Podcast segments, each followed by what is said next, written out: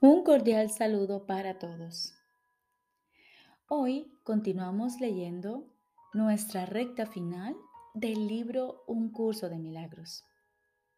Terminado el manual para el maestro y la clarificación de términos, hoy comenzamos con suplementos a un curso de milagros, el cual abarca dos temas, psicoterapia, su propósito, proceso y práctica, y el canto de la oración, donde encontramos la oración, el perdón y la curación.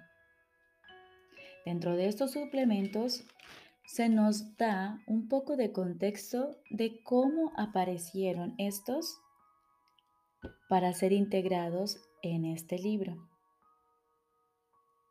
Los dos suplementos, psicoterapia, propósito, proceso y práctica, y el canto de la oración fueron dictados a la doctora Helen Schuckman en la misma forma que fue recibido un curso de milagros y son ampliaciones a sus principios. La psicoterapia, que comenzó en 1973 y fue completada en 1975, ofrece un resumen de los principios de sanación del curso Dos personas se unen en compartir un interés o una meta en común. Mientras que fue escrito enfocado en los dos psicoterapeutas, todos los lectores se pueden beneficiar de sus enseñanzas. El canto de la oración fue dictado en 1977 y sus tres capítulos resumen las enseñanzas del curso en oración, perdón y sanación. Allí primero presenta lo que la mente equivocada del ego entiende por estos términos y luego hace el contraste de esto desde la mente correcta del Espíritu Santo. Estos suplementos presuponen un entendimiento básico de las enseñanzas del curso y son útiles para el estudio y práctica de un curso de milagros. En nuestro siguiente podcast se dará inicio con la psicoterapia.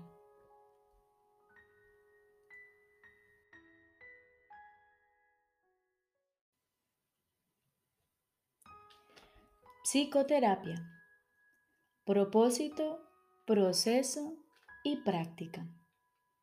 Esta es una extensión de los principios de un curso de milagros. Introducción.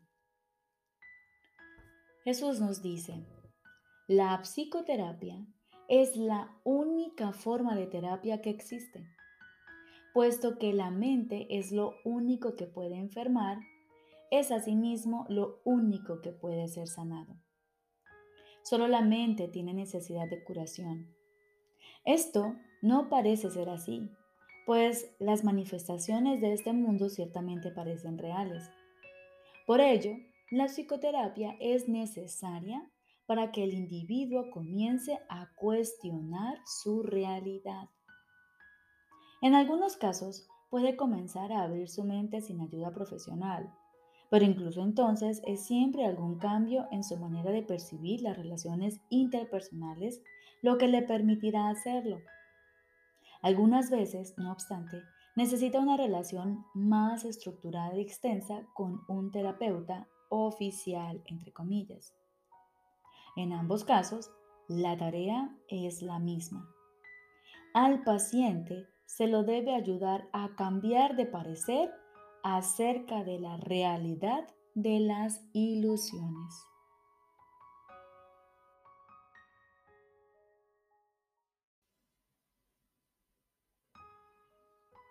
Ahora continuamos con el libro de ejercicios.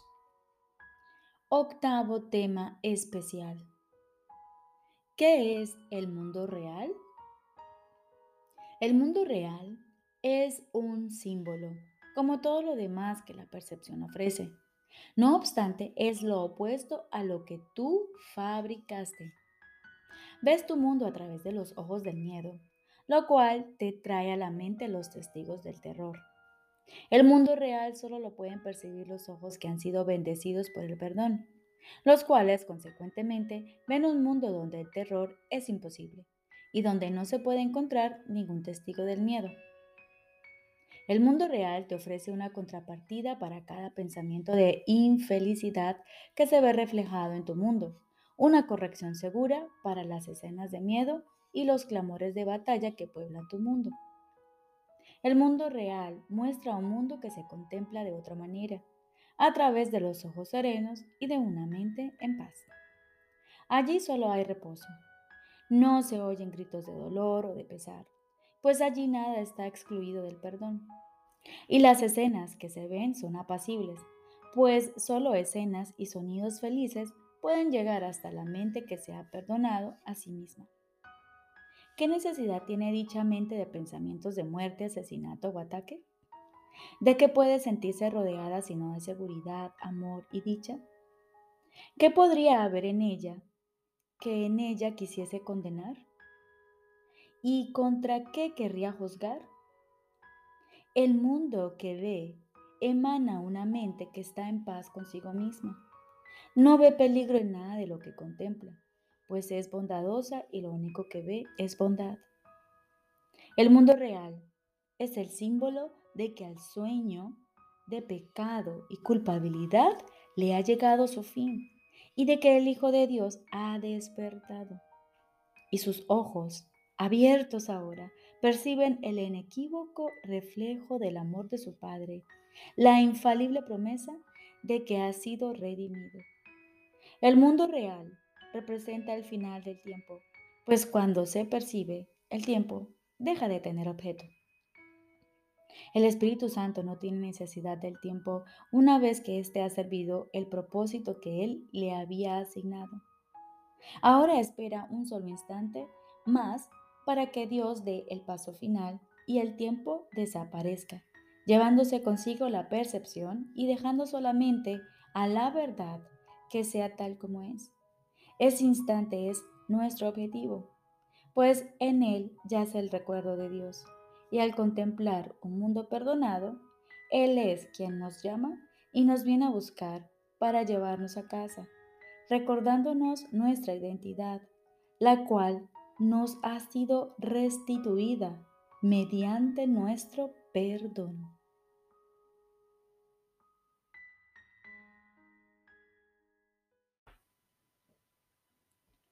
Lección número 296. El Espíritu Santo habla hoy a través de mí. El Espíritu Santo habla hoy a través de mí. El Espíritu Santo necesita hoy mi voz para que todo el mundo pueda escuchar tu voz y oír tu palabra a través de mí. Estoy resuelto a dejar que hables a través de mí pues no quiero usar otras palabras que las tuyas, ni tener pensamientos aparte de los tuyos, pues solo los tuyos son verdaderos. Quiero ser el Salvador del mundo que fabriqué, pues ya que lo condené, quiero liberarlo, de manera que pueda escapar y oír la palabra que tu santa voz ha de comunicarme hoy. Hoy solo enseñaremos lo que queremos aprender y nada más. De este modo, nuestro objetivo de aprendizaje queda libre de conflictos, lo cual nos permite alcanzarlo con facilidad y rapidez. Cuán gustosamente viene el Espíritu Santo a rescatarnos del infierno cuando permitimos que a través de nosotros sus enseñanzas persuadan al mundo para que busque y halle el fácil sendero que conduce a Dios. Ahora, como todos los días, aquietamos nuestros pensamientos, silenciamos nuestra mente y nos disponemos a escuchar la palabra de nuestro Padre. Estoy seguro de que Él te hablará y de que tú le oirás.